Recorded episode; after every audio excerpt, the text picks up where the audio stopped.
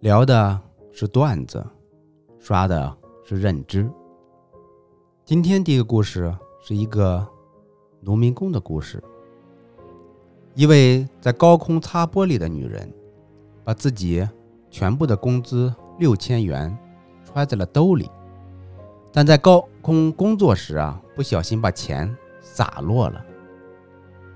正在高空工作的她，以最快的速度降到地面，可是钱呢，还是被路人一抢而空。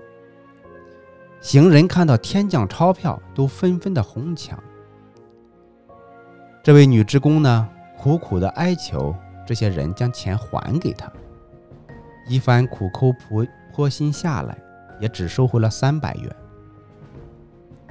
你瞧，对弱者的抢劫，就是丛林法则，而在丛林法则里面，每一个人都是受害者。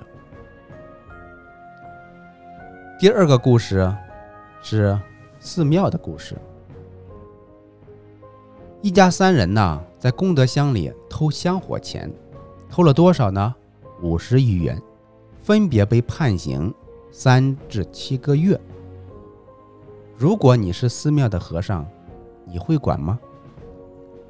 在日本的寺庙里，常有人啊去取功德箱中的钱，而和尚呢却假装没看见。和尚说呀，能到寺里拿钱。可知啊，已经窘迫至极。佛没本事济人呐、曾在寺庙拿钱的人，心怀感恩，必会加倍回报社会，弘法弘扬佛法。去年，有人亲耳听到了某中国大和尚恶狠狠的诅咒：偷功德箱的钱就会下地狱。很显然，后者呀。早就将箱子里的钱视为了自己的私囊了，挂在嘴上的济世渡人，自然就成了伪善的谎言。你瞧，在利益的面前，才能够检验出真假。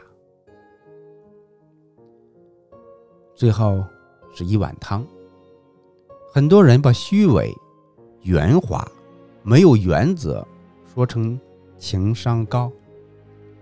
这只是被包装过的精致的利己主义，然后冠以自己情商高的美名，其实是一件很不要脸的事。以上就是本期内容。